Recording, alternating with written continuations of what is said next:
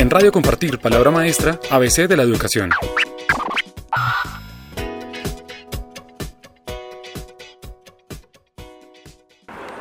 Hoy en Radio Compartir nos encontramos con el rector de la Normal Superior de Saboyá, el padre Wilson Rodríguez. Eh, cuéntenos, padre, un poco su trayectoria en el sector educativo, en las comunidades que usted está, ha hecho presencia, en sitios que usted me contaba hace un momento sobre zonas de conflicto. Cuéntenos de, esa historia de vida. Ok, muchas gracias. Em, entonces, bueno, inicié, yo hice mi formación en filosofía y teología con, con el Seminario Conciliar de Tuna, el departamento de Boyacá. Luego hice pues algunos estudios en filosofía y educación con la Universidad de Santo Tomás, una especialización en administración, control y finanzas públicas. En el año 97 inicié mi labor, mi labor social en el municipio de Santana. Estuve durante un año prestando mi servicio social, también con la educación, pero también en lo pastoral. Eh, seguidamente, en el año 98 y 99, mm, el obispo decidió reubicarme para el municipio de Pauna, del occidente de Boyacá. Hacía muy pocos años que se había firmado el pacto de paz en, el, occidente, eh, un conflicto narcoesmeraldífero que se gestó eh, donde hubo muchas muertes, muchas personas que pues, eh, fueron víctimas de, este conflicto y digamos que la afectación a la familia, a la comunidad fue muy trascendental, lo cual quien estaba allí liderando una labor, un trabajo pastoral o educativo, no podía hacer ajeno a ese posconflicto, a esos pasos que la misma comunidad había dado porque fue una iniciativa de la misma gente de la región tenemos que decirlo que esto tuvo una, una, una, ausencia muy grande de parte del Estado, no hubo una, realmente una intervención, un acompañamiento mucho más eh, eh, firme, eh, comprometido de parte del Estado, razón por la cual afortunadamente la gente llegó a un momento en donde dijeron no más violencia, no, no podemos resistirlo más a esto, debemos sentarnos a negociar y gracias a la intervención en el momento de la iglesia, de los obispos del entonces, al entonces Monseñor Alvarado Jarrotobos, seguidamente en, ese, en esa continuidad estuvo Monseñor Héctor Gutiérrez Pavón y entonces nosotros, quienes llegábamos allí a desarrollar esta labor pastoral, pues debíamos también estar atentos a apoyar porque eso fue en conjunto con los sacerdotes que estaban en la zona. Y entonces, qué bueno que en ese momento, en el 98-99, se nos permite desarrollar un trabajo pastoral, un trabajo también educativo, porque estuve allí también eh, orientando algunas asignaturas en, en, los, en las instituciones educativas que tiene allí el municipio ya que pues es también mi pasión, la educación, eh, mi pasión por supuesto por lo pastoral, pero hay algo muy importante que pudimos trabajar y es la pastoral juvenil. Atendiendo a ese posconflicto uno sentía que los jóvenes estaban todavía muy, pues muy, mm, sentíamos muy débil su proyecto de vida, asunto que nos motivó a decir, venga a ver cómo desde lo educativo, pero también desde lo pastoral, les ayudamos a potenciar ese proyecto de vida, ya que el, aspecto social y laboral de la, de la zona es solamente conducía a los jóvenes de pronto a decir vamos a ser parte de un asunto de fortuna a través de las minas o de pronto ser parte de tomar un arma para eh, eh, apoyar las, el tipo de la forma como eh, allí ellos dirigían o eh, movilizaban su protección o incluso para participar del conflicto. Entonces nos vimos muy motivados a decirle a los muchachos y a mostrarle a los muchachos que era necesario construir un proyecto de vida que los llevara a pensar en cómo, en cómo luego comprometerse en, esa reconstrucción que requería el occidente de Boyacá. Creo que en eso hicimos un aporte significativo hasta el año 1999. Seguidamente el obispo dice, bueno, eh, necesito que usted eh, pues eh, acepte un proyecto que es crear una nueva parroquia. Jurídicamente no existía, entonces acepté con mucho gusto de parte de mi obispo esa, propuesta. Me, me, voy hacia un corregimiento de Zulia, de Maripí, se llama Zulia, junto con otro corregimiento del mismo municipio de Maripí, Paun, eh, que se llama La Cabaña, y cuatro veredas del municipio de Pauna. Digamos que esa área eh, entran a constituir la nueva parroquia que se llamó Parroquia de San Martín de Porres, porque eran el, digamos, el patrono de esta cultura religiosa. Y claro, con gusto inicié ese proceso pastoral allí porque era una urgencia seguir trabajando por ese, por ese posconflicto, por mirar cómo aportábamos un algo más a lograr mm, que los niños siguieran construyendo proyecto de vida. Razón por la cual pues inicio mi proceso pastoral, pero como eh, llego allí a, esa parroquia y encuentro que los niños solamente van hasta la quinto de primaria no tienen otra opción para continuar su proyecto de forma educativo. Eh, empiezo, comienzo a sensibilizar a la comunidad, a los líderes, a decirle, mira, es urgente que logremos eh, eh, crear la oportunidad para el resto de formación de los muchachos. Aquí no hay otra forma de, redireccionar esto que a través de la, sino a través de la educación. Afortunadamente hubo la receptividad y en el año 2004, después de tres, casi cuatro años que, donde hicimos todo un trabajo de pastoral, un trabajo de, de sensibilización, también estuve como docente unos, un par de, en, algunas posicionalidades que me entregó, me, ofreció el departamento. Luego en el 2004 el departamento me asigna como rector para crear, para iniciar el bachillerato. El señor gobernador me da la oportunidad y, e iniciamos el bachillerato, lo iniciamos en la casa parroquial, en la casa cural. Ahí iniciamos el sexto bachillerato pues alegría grande porque podíamos articular el trabajo social que se venía desarrollando, el trabajo educativo, pero también todas las áreas que, que, que apuntaban al bienestar de la comunidad, la salud, todos los programas sociales, estábamos ahí muy pendientes para que realmente se hicieran efectivos.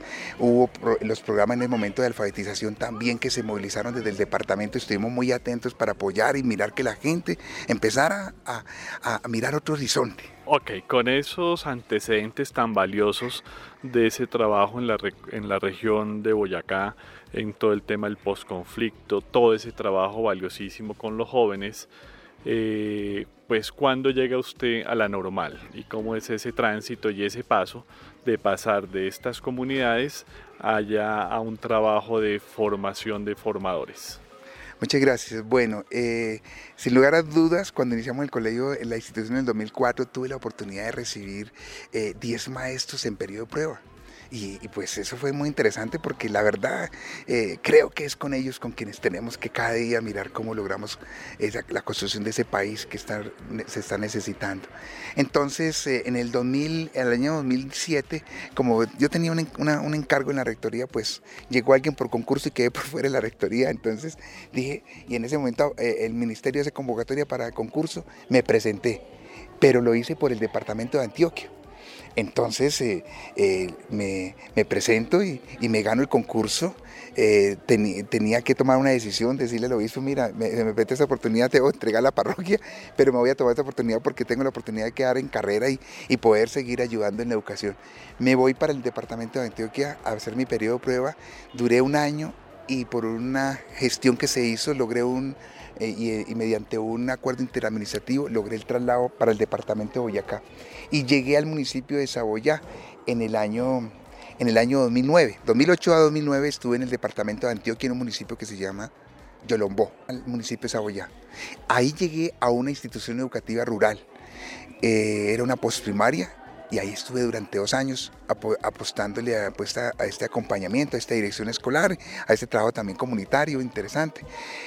Y ocurre que en el año 2011 eh, la Secretaría Departamental decidió hacer una fusión de unas instituciones, porque habían mm, pues como siete instituciones en el municipio, entonces consideró que no se justificaba e hizo una reducción de, dos instituciones y una de estas fue la que estaba liderando eh, Carrizal, la, la anexó a la Escuela Normal Superior y entonces en esa, en esa fusión me trasladó como rector de la Escuela Normal Superior en el año 2011, 14 de septiembre del año 2011. ¿Cuál es el perfil del maestro que necesita Colombia en las zonas rurales y al cual seguramente usted le está apuntando en la formación de, de, futuros educadores en la normal? Sí, señor, miren, es muy interesante porque hoy nosotros tenemos una, una misión o nuestro horizonte institucional está enfocado precisamente a, ese maestro que, consideramos que hoy necesita Colombia. Hay unas cosas muy valiosas que nosotros tenemos y es que nuestros niños provienen del área rural. casi el 90% de nuestros estudiantes de la Escuela Normal Formadores Maestros provienen del área rural. Entonces ellos viven, viven la ruralidad. En primer lugar, pues viven la ruralidad. En segundo lugar, pues eh, ellos también gozan de unas características muy especiales y además porque en Saboya se hizo necesario eh, apostarle también a, mirar cómo fundamentamos y consolidamos esa cultura de paz, porque Saboya también vivió un conflicto eh, pues de, otra índole, pero, pero también lo vivió en años anteriores. Entonces, hay algo muy característico de nuestros niños y es que hoy hemos logrado que ellos vayan apropiando el que, esas competencias que se requieren para ser constructores de paz. Y entonces nuestros niños en los diferentes niveles que se proyectan, aspiraríamos a que todos llegaran a, tomar el ciclo, el programa de formación complementaria que son los años 12 y 13. Pero igual, aunque no lleguen todos allá, los bachilleres que le entregamos a la sociedad eh, son esos niños que están eh, muy permeados por, por eh, esa, ese ambiente rural, por esas necesidades también de lo rural, por eh, mirar cómo desde, desde el ámbito rural se puede potenciar todo el talento, toda la iniciativa, toda la creatividad, cómo desde allí se puede construir familia, se puede construir sociedad. ¿Y qué, qué nos, qué nos ha dado tanto la razón en esto? Cuando nosotros hacemos un, un sondeo de nuestros egresados, los encontramos en las veredas más remotas del occidente de Boyacá y de otras partes del departamento, incluso del país. Los egresados de la Escuela Normal de Saboyá, ellos no se niegan en ningún momento para ir al, rincón que se requiera para ejercer, desarrollar, de ejercer su, su, su, profesión. ¿Y qué, qué condiciones especiales les está brindando la normal? Para poder desempeñar su labor en estas veredas remotas del departamento y en general del país? Bueno, nosotros a ellos pues igual los preparamos a través porque sus procesos de práctica pues, en la formación en la misma media y yo luego en el programa de formación complementaria las prácticas que desarrollan nuestros docentes de formación están son en la ruralidad, son las en las sedes nuestras, porque la sede, la Escuela Normal Superior de Saboya cuenta con 17 sedes rurales tenemos una sede urbana. Claro, ellos hacen sus prácticas en, los, diferentes, en los diferentes contextos, pero, la, pero en, un gran porcentaje es la ruralidad. Nosotros, por ejemplo, nuestra malla curricular está, ¿cómo está enfocada? Por ejemplo, el preescolar está el primer semestre para eh, el preescolar, pero, pero focalizando niños de la ruralidad niños del árbitro urbano, niños del privado, de todos los, de, todos los contextos, porque igual nuestro docente, por más que tenga ese sello tan particular, eh, lo preparamos para que también se proyecte a cualquier servicio, al servicio en cualquier contexto. Entonces, ¿cómo, entonces de esa forma nosotros preparamos a nuestros maestros y, y, porque también incluso sus, propuestas de investigación, que es un eje fundamental que buscamos cada día potenciar, esté dado también eh, desde propuestas incluso que, se, que puedan mejorar las los, los, ambientes escolares, la propuesta curricular que se desarrolla, que se dinamizan en el, en el área rural. Claro, también en los diferentes contextos, pero siempre nuestra, eh, digamos que partimos de ese, de ese contexto. De hecho, hoy hacemos parte de un proyecto muy interesante de investigación que se llama La Red de la Araña, en donde hacen parte muchas escuelas normales del departamento y un factor, un componente fundamental que se desarrolla allí es precisamente el estudio de contexto. Nuestros muchachos siempre lo estamos preparando para ser lectores del contexto, porque es a partir de ese, componente que logramos, eh, logramos proponer eh, algo que sea, que ayude a transformar, que ayude a, construir eh, procesos que contribuyan a ese ser humano que se requiere. Y ya por último, varias de sus sedes son escuelas multigrado. ¿Qué opinión tiene usted con relación a ese tipo de escuela?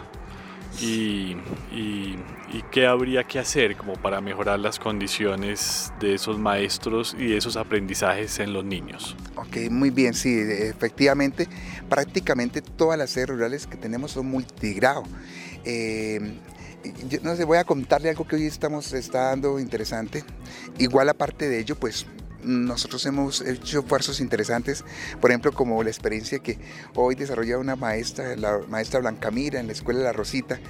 Y hay algo que hoy también se ha, se ha sumado a esto, y es que el Banco Interamericano hizo una invitación a la Fundación Escuela Nueva para que focalizara ocho escuelas normales en, una, en un estudio piloto, eh, de, tal forma que pudiera contrastar eh, escuelas que realmente están tan comprometidas con la, la escuela nueva o la, o la, o la, atención en multigrado y escuelas que pues también lo desarrollan, pero no iban a tener la intervención de parte de la fundación. Es un proyecto que va a tener dos años, empezó este año en enero. Y hoy estamos recibiendo el acompañamiento para varias de, de las sedes nuestras eh, con la, por parte de la Fundación Escuela Nueva. Entonces, ¿qué hemos encontrado hoy? Que era necesario, por ejemplo, la resignificación de, de, las, del mismo material de apoyo, por ejemplo, para los niños, porque las guías que en su momento se hicieron muy bien por la Fundación, pero hoy se requería también resignificarlas a partir de los referentes curriculares mismos que ha propuesto el, Ministerio y a, y a partir de esa contextualización que se tiene que hacer día a día. Entonces, ¿qué se requiere realmente para que nuestra escuela multigrado eh, se, realmente puedan estar cerca de más potentes, porque definitivamente es una necesidad que hoy, que hoy debemos resolver, debemos atender y que se ha atendido ya en estos últimos años. ¿Qué se requeriría ahí? Por ejemplo, cosas como estas que hoy está desarrollando la Fundación Escuela Nueva, que podamos eh, eh, acompañar, suministrar otros, otros medios, a pesar de todo aquello que surge de la creatividad de los mismos maestros, de la misma comunidad, pero qué bueno que se pueda, por ejemplo, contar con algún apoyo, por decir algo de internet, que no, no lo tienen nuestras escuelas rurales. En otro momento hubo de pronto el servicio comparte para algunas, para algunas pero hoy no tenemos ese servicio. Bueno, hoy tenemos algunas ayudas, algunas ayudas tecnológicas, mm, pero si pudiéramos potenciar mucho más eso, todo aquello que se construye desde de el talento humano resulta siendo articularlo con, con, esta ayuda externa en un momento puede resultar mucho más grande. Bueno Wilson, le agradecemos su participación en Radio Compartir. Esperemos tenerlo nuevamente una vez concluya este estudio que están haciendo sobre la escuela multigrado y con el apoyo de Escuela Nueva para que nos cuente acerca de los resultados en todo ese proceso. Sí, porque creo que la intención del Banco Interamericano es que si el impacto es mm, favorable, eh, eh, proyectan hacer un acompañamiento a todas las escuelas del país, porque inicialmente lo hicieron con ocho escuelas normales del país, de las 137 que hoy le quedan, y esperamos que perduren el tiempo y ojalá se abran otras, porque soy un convencido que la formación inicial del maestro realmente nadie lo hace mejor que las escuelas normales. Gracias. En Radio Compartir, palabra maestra, ABC de la educación.